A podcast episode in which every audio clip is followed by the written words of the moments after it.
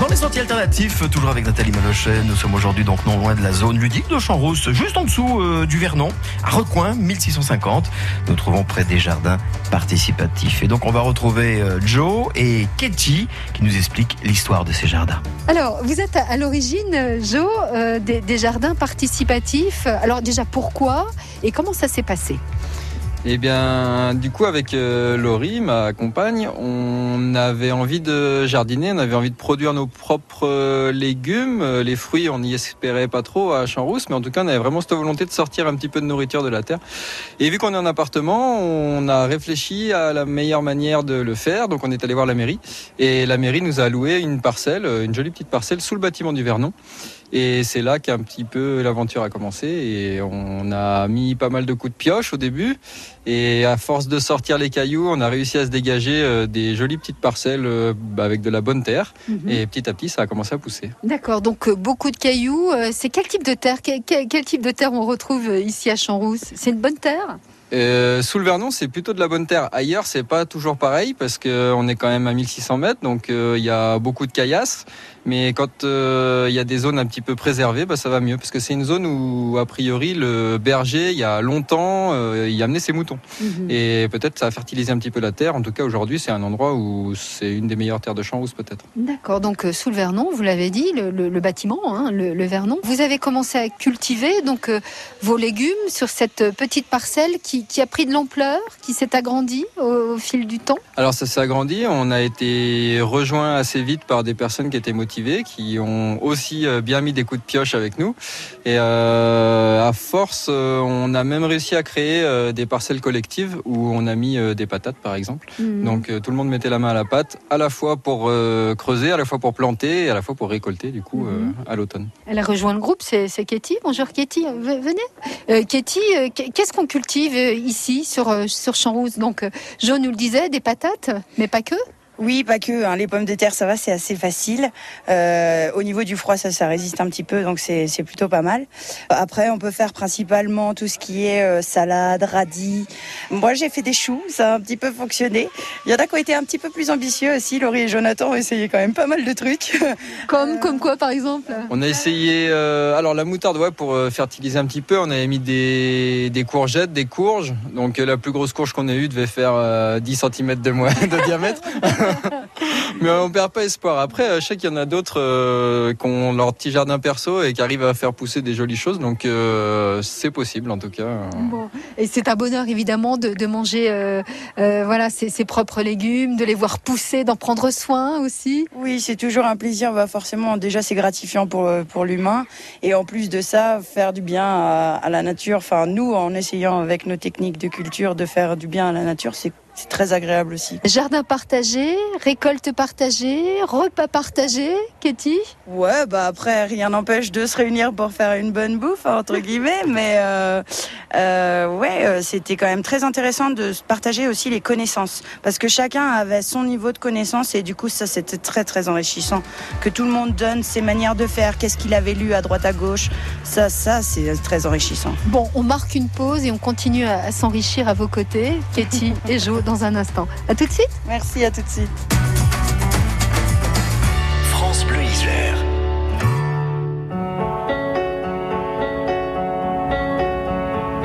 Il suffirait simplement qu'il m'appelle, qu'il m'appelle.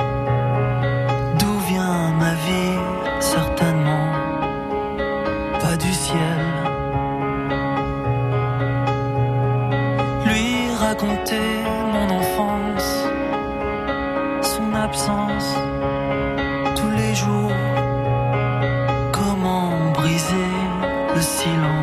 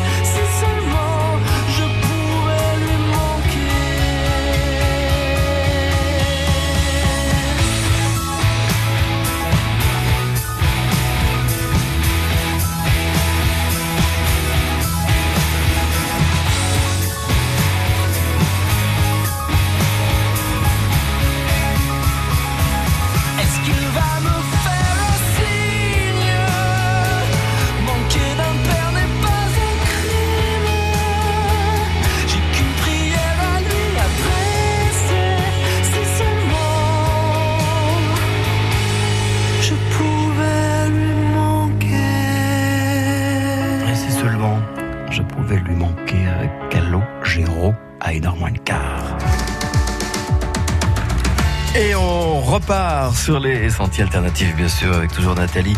Nous sommes aujourd'hui non loin de la zone ludique hein, de Champs juste en dessous du Vernon, recoin 1650. Euh, on évoque ensemble donc les jardins participatifs, des jardins qui existent depuis maintenant presque 4 ans.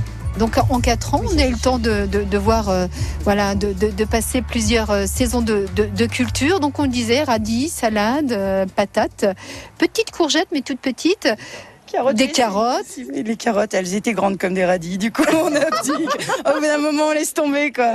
Non, ça n'a pas assez le temps de pousser. donc- Pardon Elle poussait à l'horizontale pour éviter les cailloux, les carottes. D'accord. Et c'est vrai que c'est- c'est c'est difficile parce que tout ne pousse pas en altitude. hein. On le rappelle, on est à 1600 mètres d'altitude hein, quand même. Oui. Alors, euh, je sais qu'il y a un monsieur qui a réussi ça. Euh, je sais plus où il est, je connais plus son nom. Il a même fait pousser des tomates, il récupérait ses graines à 1500 mètres d'altitude, lui, il était.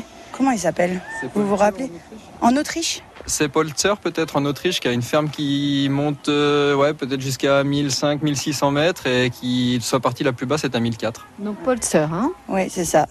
Et lui arrive à faire des jolies choses, je crois même des tomates. Donc, euh, bon, on a Mhm. toujours espoir. Donc euh, vous, euh, ce que vous appréciez aussi, euh, Katie particulièrement, c'est la permaculture.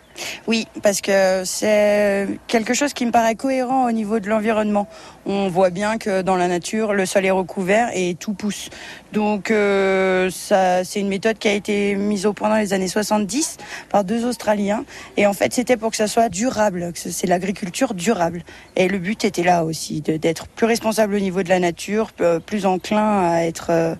de vivre correctement avec quoi. Donc euh, ouais. D'accord. Donc on adopte euh, des techniques particulières hein, pour la permaculture, euh, le paillage par exemple. hein. Euh, alors ce qui est bien aussi avec la permaculture, Katie, euh, corrigez-moi si, si j'ai faux, euh, si je dis n'importe quoi, mais c'est que en fin de compte, on laisse vivre le jardin, on arrose peu. On désherbe peu, on entretient peu et on regarde pousser. C'est effectivement ça. Le but, c'est. Euh, on, nous, là, on avait un souci, c'est qu'on n'avait pas d'accès à l'eau. Donc, il fa... donc on n'allait pas trimballer l'eau à chaque fois non plus. Il faut être cohérent au bout d'un moment. Euh, le paillage permet de garder l'humidité, donc ça c'est parfait. Et ça se, ça se gère tout seul. Le but, c'est que la main de l'homme soit pas trop présente non plus dans ce, dans ce développement-là. Donc, on fait tout en sorte pour que ça pousse tout seul. Donc de votre jardin partagé, donc euh, Katie, euh, Jo, euh, Laurie, vous en occupez euh, donc euh, bah, tout au long de l'année, non évidemment, mais ça démarre quand et ça se termine quand? Alors, il y a des grosses périodes de travail. Au printemps, dès que la neige a, a fondu, après les seins de glace, on peut commencer à, à nourrir notre terre. Mois de mai. Euh, Après mi-mai, ouais. Hmm. Après mi-mai, après on est là pour les, pour les plantations, dès qu'il a arrêté de faire froid. Du coup, euh, il faut vraiment attendre qu'il fasse meilleur. Et après, il y a tout l'automne où on renourrit la terre encore une fois, avant l'hiver, avant de le mettre en hivernage. Donc ça, c'est des gros chantiers pour euh, enrichir le sol, parce que le Mhm. sol est vivant. Et oui, ça c'est important avec les lombriques, euh, tout ça, qui, qui travaillent aussi la terre pour vous. Bah, c'est eux les travailleurs en fait. Ouais, en, en gros, euh, la permaculture, c'est euh, les jardins des fainéants. un petit peu, ouais, on peut dire ça comme ça. Mais en même temps, ça fonctionne tellement bien que du coup, bah, après, on peut plus s'en passer. Bon, on viendra prendre de vos nouvelles, peut-être faire un petit tour à l'automne. Merci en tout cas, Laurie, Jo. On a passé un bon moment ici, donc à Champs-Rousse, jardin partagé, le Vernon. On a parlé donc de, de bonnes choses qui poussent ou qui ne poussent pas ou qui poussent mal. Et puis euh, le principe de la permaculture, euh, fort intéressant. Merci beaucoup, Katie. À bientôt. Merci, au revoir. Au revoir, au revoir, Jo. Au revoir.